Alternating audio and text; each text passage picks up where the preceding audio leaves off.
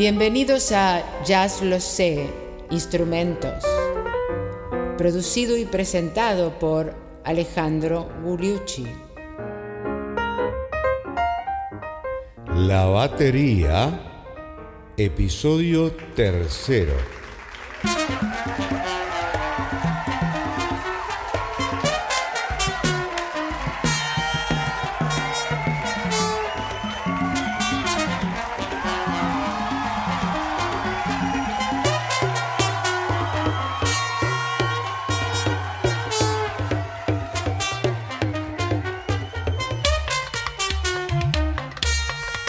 ¿Qué tal amigos? Bienvenidos al episodio número 56 de Ya lo sé, instrumentos, que va a ser el tercero dedicado al drum kit, o sea, como nosotros decimos, a la batería, que es esa batería de instrumentos de percusión, el charleston, el redoblante, el bombo, el tontón, el platillo ride o platillo principal y los otros platillos, la tambora etcétera.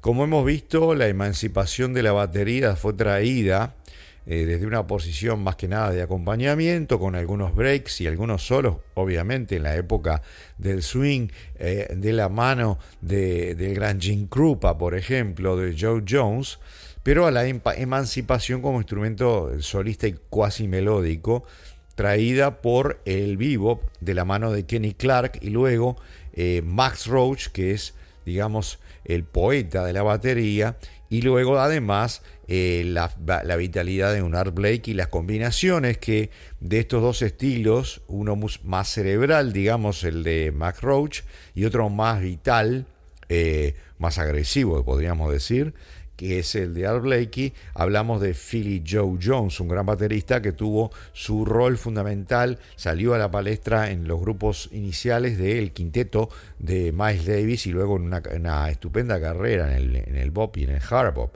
Y hoy eh, compete continuar con algunos bateristas del hard bop, pasando por algunos bateristas del cool, o si podemos encasillarlos, eh, estaríamos por ahí. Entonces les quiero traer a, a un Joe Morello, a dos grandes bateristas que me gustan a mí, eh, específicamente Connie Kay, por los sutiles que son.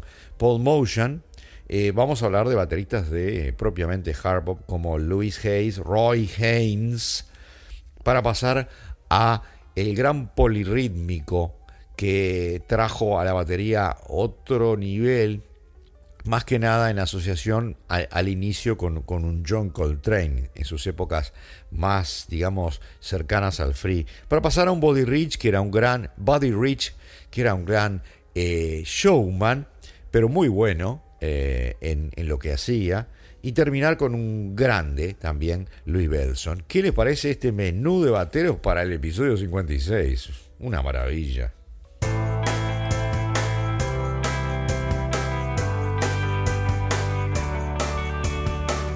Como recordamos cuando el bop evolucionó hacia el hard por otro lado, también hubo una evolución eh, hacia el cool, que empezó de alguna manera, sin llamarse de así, eh, con el noneto eh, de Miles Davis en California en el año 1949 en la Capitol, donde estaba Max Roach en la batería. Así que, como dijimos en el episodio anterior, presidió la evolución también hacia una manera más cool de tocar el jazz. Y vamos a entonces hablar de algunos de los otros eh, bateristas que tuvieron importancia en el cool. Vamos a hablar de dos blancos. Vamos a hablar de John Morello. John Morello, un baterista blanco que se hizo famoso en la orquesta de Dave Brubeck, en los conjuntos de Dave Brubeck, donde le tocó eh, durante muchísimos años, con alguna interrupción. Morello trajo, le trajo a Dave Brubeck, eh, un individuo de acá, de la costa oeste, Morello le trajo a la orquesta de Dave Brubeck una conciencia, digamos, eh, rítmica diferente. Y es ahí cuando se pone a explorar eh, todo tipo de tempos eh, raros, entre comillas, para lo que es el jazz, que se tocaba básicamente en 4x4 y algunas veces algunos vals de 3x4. Y ahí empezaron con el 5x4 y el rondó blue a la Turk eh, y todas esas cosas.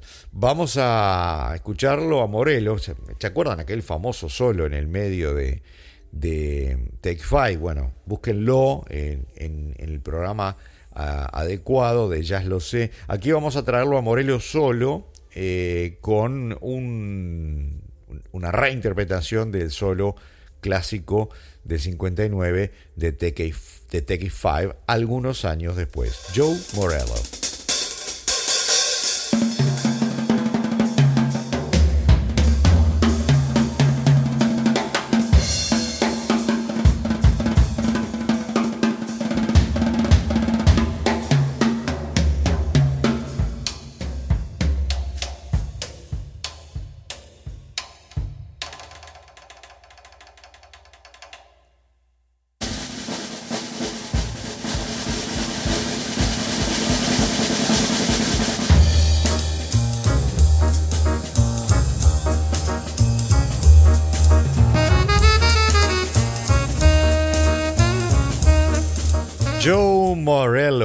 Take Five. No es la versión original, sino una posterior.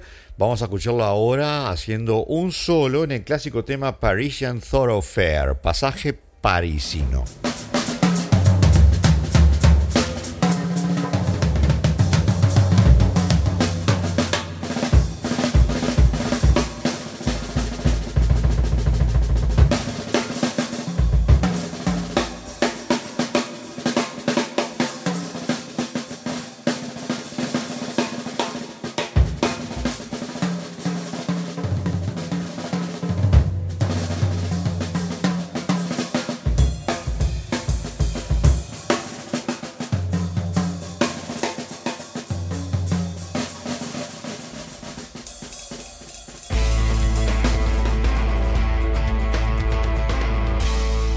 Y entre los bateristas que se lucieron en el cool, uno de un toque muy sutil, mm, un baterista negro en este caso, como todo el resto del conjunto, era el baterista durante muchísimo tiempo del Modern Jazz Quartet. ¿Se acuerdan? Con nada menos que la antinomia de John Lewis en composición y piano barroco y el toque bebop de Mill Jackson en el vibráfono, con Percy Heath en el bajo y Connie Kay en la batería. Un tipo muy adaptado al lenguaje de ese grupo eh, fermental en lo que es, es la interpretación más clásica y más cool del jazz y que duró más de 20, 30 años con algunas interrupciones. Entonces vamos a escuchar a Connie Kay cómo sigue el solo de eh, Django, una fabulosa composición del gran John Lewis, que era antropólogo de profesión, entre otras cosas, aparte de pianista, eh, dedicada al gran Django Reinhardt, obviamente. Vamos a Connie Kay y el Modern Jazz Quartet.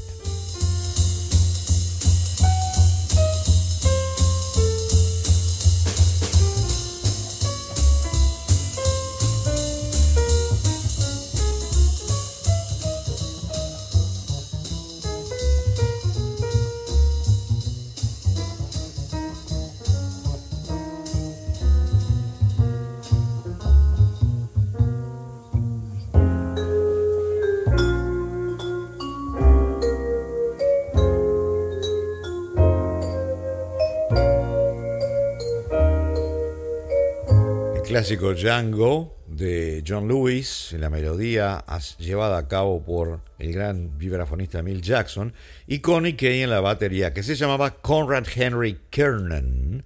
Había nacido en el estado de Nueva York, en Tuckahoe, en el 1927, y murió en la ciudad de Nueva York en 1994, autodidacta. Eh, trabajó con Dexter Gordon, con Lester Young, hizo Rhythm and Blues también y luego en el año 1955 reemplazó nada menos que a Kenny Clark. Kenny Clark que se fue para Europa, ¿se acuerdan? El padre de la batería de Vivo. Lo reemplazó a Kenny Clark que ya estaba tocando con el Modern Jazz Quartet en 1955. En 1956 Kenny Clark se fue a Europa.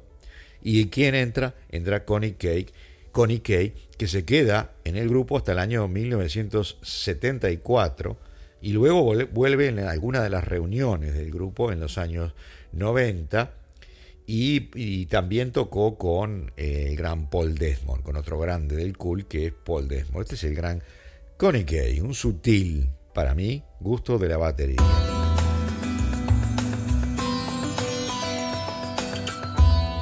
Y hablando de gente expresiva, sumamente expresiva y sutil, para tocar la batería, permítame traerles a un gran baterista blanco, Paul Motion. Paul Motion que se destacó en sus inicios, se hizo más conocido, con el trío, el trío, uno de los más grandes que existió en toda la historia del jazz, del gran pianista blanco Bill Evans, el trío de Bill Evans, con Scott LaFaro en el bajo, que murió muy joven, y Paul Motion en la batería. Paul Motion es un señor de la sutileza, del uso magistral de las escobillas. Vamos a escucharlo en dos temas con en las mejores épocas del el trío de Bill Evans. El primero es Blue in Green.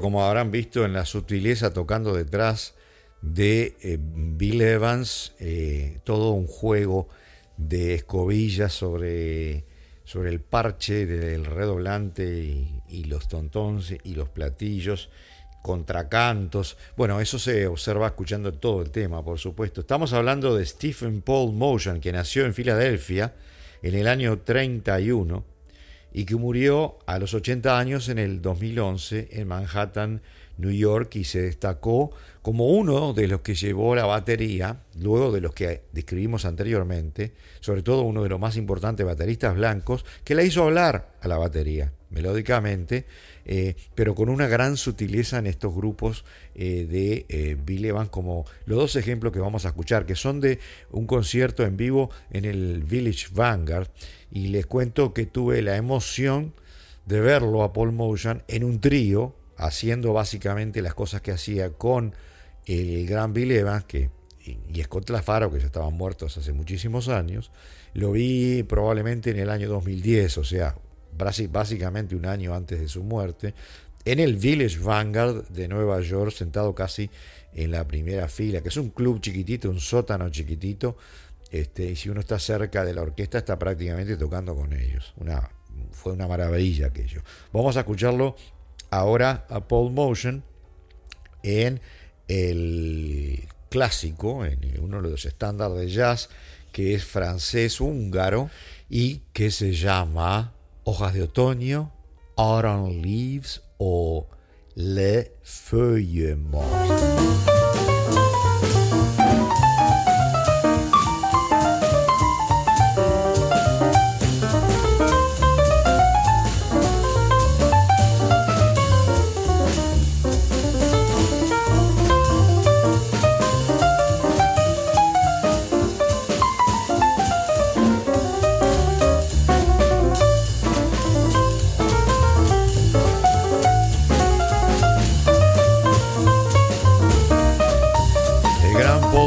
En un tema rápido. Paul Motion se fue del trío de Bill Evans, quien tuvo dos grandes bateristas después de él, y eh, hizo una carrera estupenda hasta el año 2011. Se destaca eh, su participación en el grupo de Bill Frisell, el gran guitarrista, y el del grande lírico del saxo tenor de la época actual, que es Joe Lovano.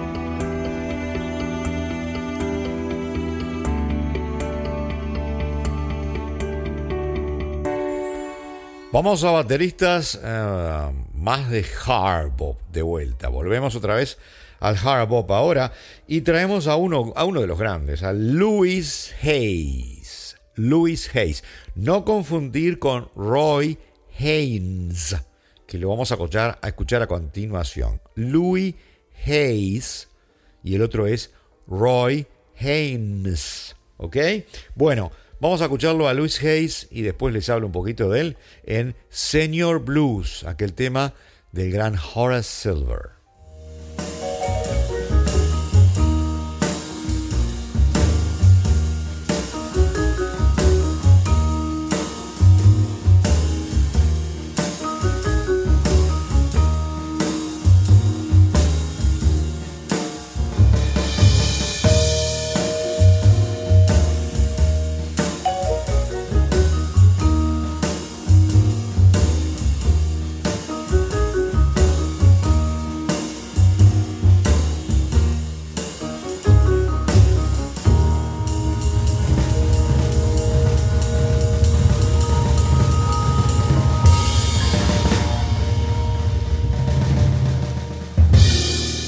Tema funky, señor Blues y Louis Hayes, que es uno de los baterías, unos bateristas de eh, dignos de destacar. Hay muchísimos muy buenos. Otros son Art Taylor, Danny Richmond, Pete LaRocca, Albert Heath, Elvin Jones, aunque Elvin Jones, lo vamos a ver más adelante, tiene mucho más que ver con, eh, no solamente hizo hard sino se fue mucho más allá, los polirritmos, que, eh, donde se lució con el gran John Coltrane. Ah, y, el otro, el otro grande es Roy Haynes. Roy Haynes, uno de los grandes bateristas eh, de hard es un tipo hip, digamos, que es, mm, tiene un toque polirrítmico, prácticamente inimitable y ha tocado, ha tocado con todo el mundo. Es, un, es uno de los bateristas más impresionantes que hay, uno de mis preferidos también. Vamos a escucharlo a Roy Haynes, luego hablamos un poquito más de él de entrada en el tema Question and Answer, preguntas y respuestas.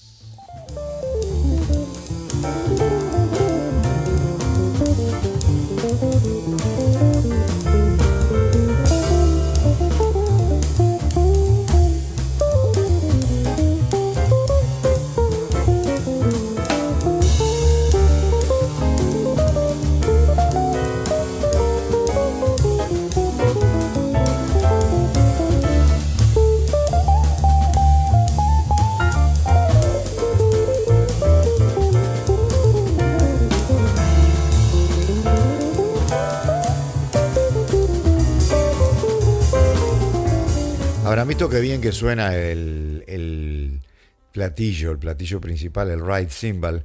Una cosa a tener muy en cuenta es que así como eh, la grabación del bajo, o sea, las técnicas de grabación incluso las analógicas estamos hablando, ¿eh? no estamos hablando de, nada digital.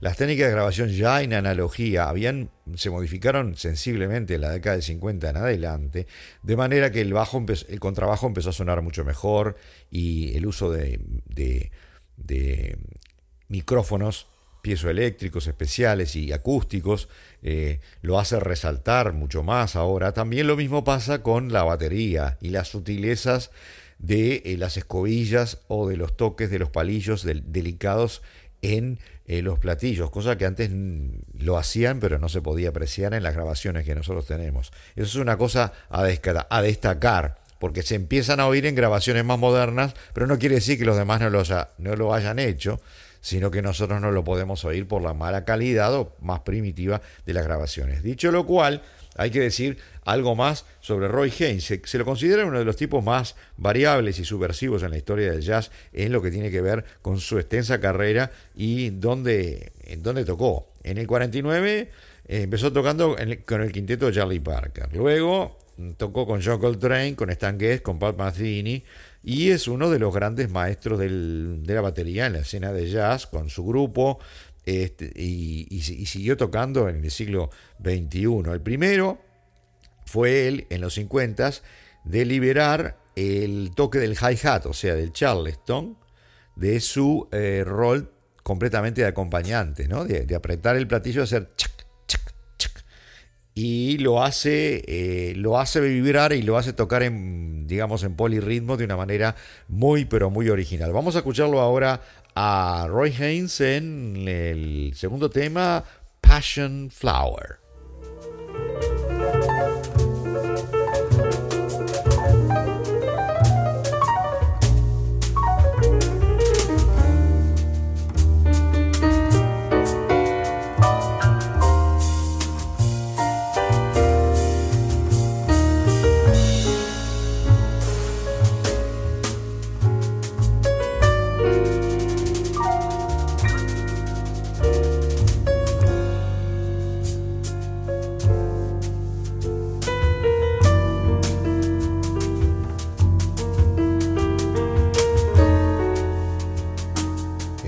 Que estamos grabando, eh, estamos en el año 2023 y Roy Haynes eh, tiene 97 años porque nació en el año 1925 y ha tenido 80 años de carrera. Ha tocado swing, bebop, jazz, fusión, avant-garde y es, como dijimos, uno de los pioneros del, del uso del charleston en forma no de acompañamiento, sino de matices que hace con el, otro platillo. Pero más que nada los acentos lo hacen en un diálogo entre el bombo y el redoblante. Vamos a escucharlo ahora en el tema Reflections. Roy Haynes, uno de los bateristas más grabados de toda la historia, en 80 años de carrera. Empezó en el año 42. Reflections.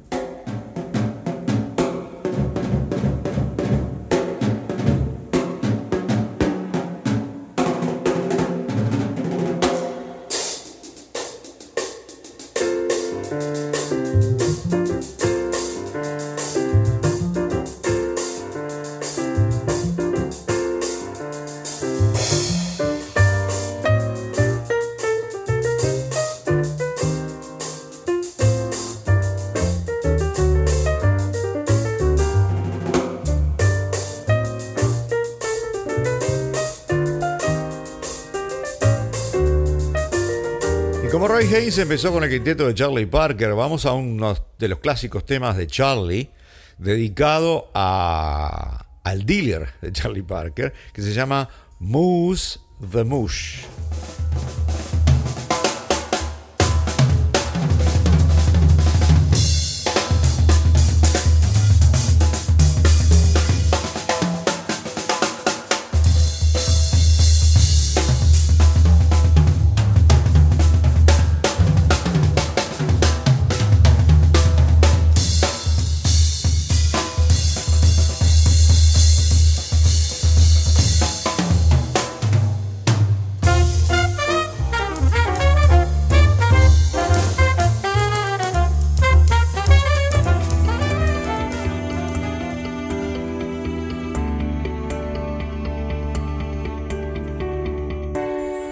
Segue ideal ahora es el gran maestro del polirritmo que llevó la batería a otro nivel, que es eh, el baterista negro Elvin Jones, que se destacó enormemente en su participación en los conjuntos que abrieron la cabeza de la gente y del jazz, los conjuntos de John Coltrane.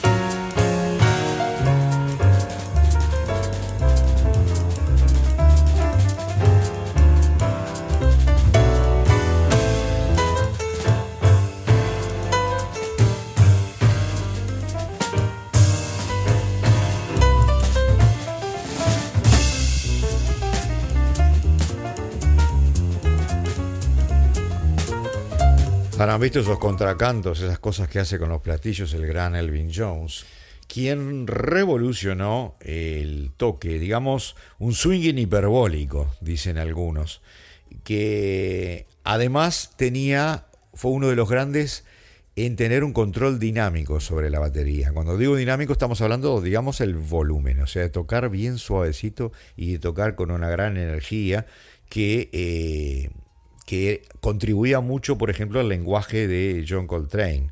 Eh, es imposible entender la música de John Coltrane sin Elvin Jones, dijeron algunos, ¿no? Es, de alguna manera, en algunos casos, se podría considerar que Elvin Jones era un co-compositor en la manera que tendía a entender la música de John Coltrane y lo, la enfatizaba, ¿verdad? verdaderos duelos o batallas que tocaba con Coltrane. Eh, y básicamente, el, si ustedes escuchan un tema entero de aquellas épocas, es el, lo que está tocando el Jones es como una especie de granola que no, se sabe cuándo va a, reventar, cuándo va a explotar. Elvin Jones murió en el, 2004 y cuando murió eh, recibió los halagos y la admiración de casi todos los músicos. Vamos a escucharlo en un tema que se llama Ronchi Rita. ¿Cómo lo podríamos traducir? La sexy Rita, pero más, más que sexy. ¿eh? Vamos a Elvin Jones.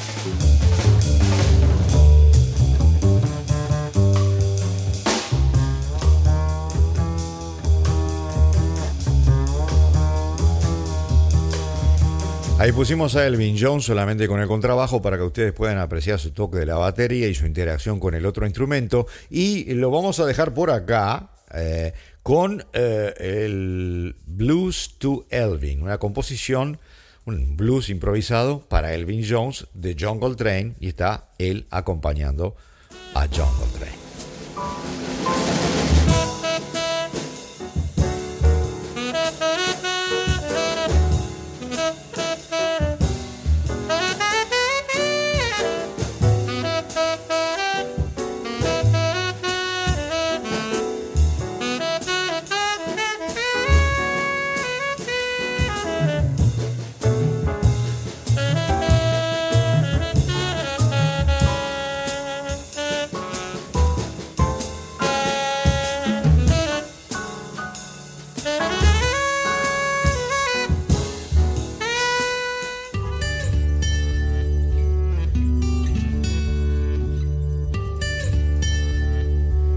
Y ahora podemos hacer una especie de paréntesis, porque estábamos llegando a la complejidad del desarrollo de la manera de tocar la batería. Y vamos a ir un poco para atrás en, cuanto a la complejidad del desarrollo de la expresión cuasi melódica de la batería. Y vamos a, eh, a algunos bateristas, pero más que nada nos vamos a quedar con, con uno o dos de aquellos que eh, desarrollaron más las técnicas, digamos, del swing a partir de Jim Krupa hasta llevarlas a, la perfección, pero no fueron más allá en la expresividad, sí en la expresividad, perdón, pero no en el desarrollo melódico. Y estamos hablando, el, el baterista de este tipo por excelencia es el blanco Buddy Rich, que murió en el 1987, que es el gran virtuoso por excelencia con unos solos de batería increíbles, a veces demasiado efectistas, que se lució en la banda de Artie Shaw, Tommy Dorsey, de Harry James y en sus bandas propias de swing muy brillantes. Hizo una carrera espectacular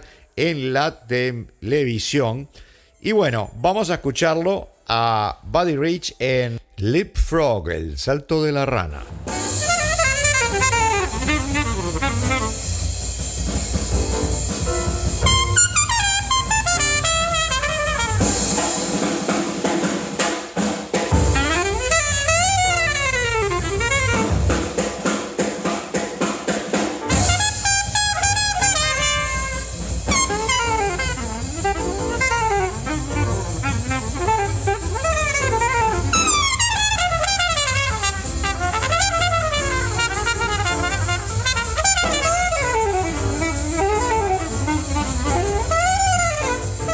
Su maravilloso toque eh, y su rapidez, eh, en el año 1965 se hizo un workshop, un taller de, de, bateristas, de tambores, en el, el Festival de Newport.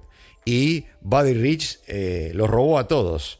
estaban Art Blakey, Joe Jones, Elvin Jones, Roy Haynes y Louis Belson de quién vamos a hablar a continuación, y les ganó a todos. Sin embargo, hay que decir que desde el punto de vista de la calidad jazzística, mucha gente, los críticos pueden decir que no es un baterista de jazz puramente genuinos, como un Roach, un Blake, un Elvin Jones, sino que más bien es, es, como un artista de vodevil, ¿no? Más bien es circense, pero pero qué circo, ¿no? Es un circo bueno si uno quiere escuchar un buen baterista de swing. Vamos a escucharlo en I Want to Be Happy, quiero ser feliz.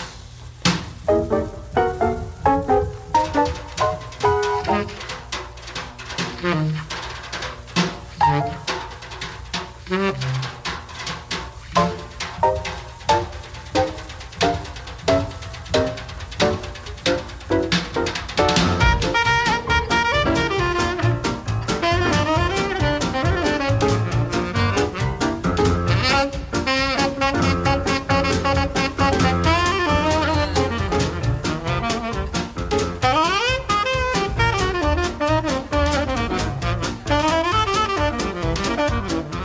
Bueno, y una más de Body Rich, la última, 1952, más al principio, una batalla de tambores en el marco del Jazz at the Philharmonic. ¿Se acuerdan del empresario judío Norman Granz, que tenía en general como orquesta estable a la de el trío de Oscar Peterson, en este caso dos bateristas, Jim Krupa y Buddy Rich. Yo creo que el primer solo, están, están haciendo, intercambiando frases. El primero es Jim Krupa, el segundo es Buddy Rich.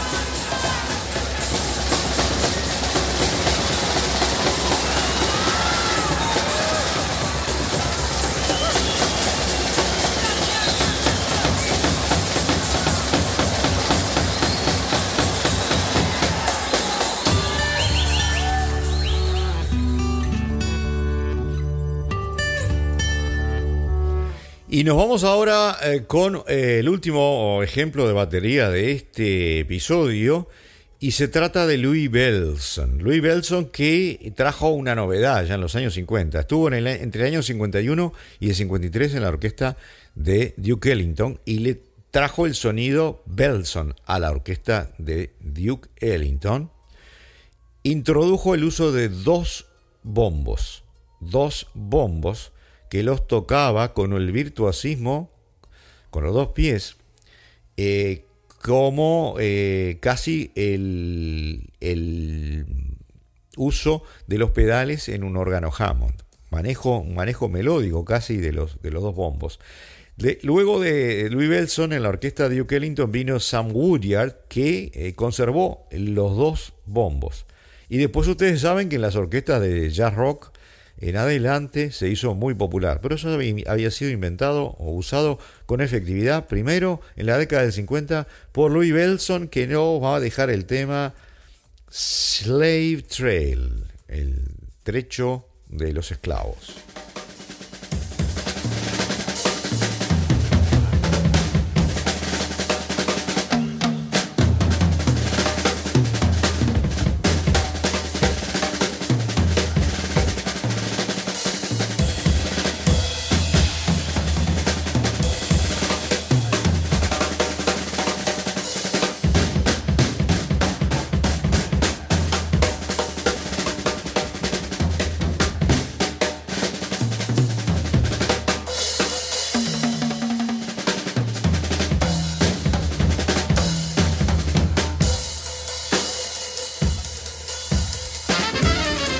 Espectacular, ¿no es cierto? Louis Belson fue uno de los grandes bateristas blancos, nacido en Illinois en 1924 y muerto en Los Ángeles en el año 2009. Tocó como compositor también, después de la orquesta de Duke obviamente, durante toda su vida, arreglador, líder de bandas y educador, y como dijimos, el pionero del uso de los dos bombos. y tocó en todo el mundo. Vamos a escucharlo en dos temitas más, ya que estamos en Fascinating Rhythm primero y en un concierto para tambores.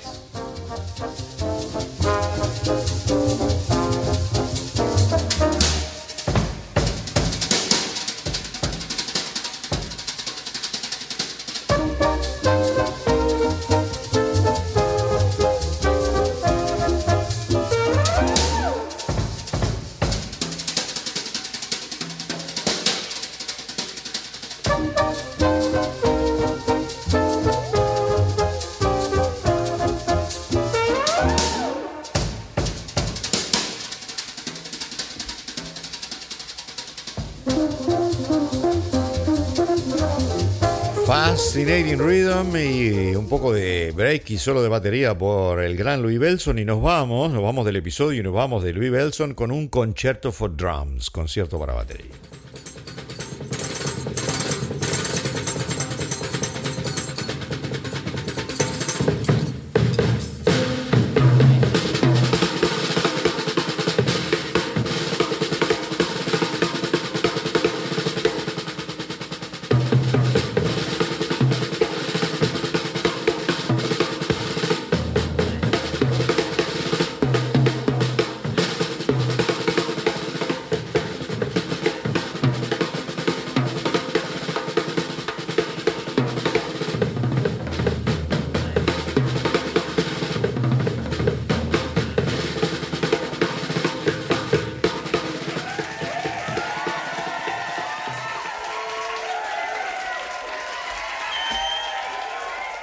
Llegamos al término de este episodio, en el episodio número 57 de Ya los instrumentos, el cuarto dedicado a la batería. Vamos a, a Thad Jones y a Mel Lewis, o sea, el baterista Mel Lewis, algún baterista de Costa Oeste como Shelly Mann, el gran Billy Higgins, Charles Buffett y el fabuloso polirrítmico ya en el jazz rock y en la orquesta de Miles, Tony, Tony Williams, pasando además por el jazz rock de Billy Coban y el modernismo de un Steve Gadd. ¿Qué les parece? Y hoy muchísimas gracias por habernos escuchado y más batería en el episodio siguiente.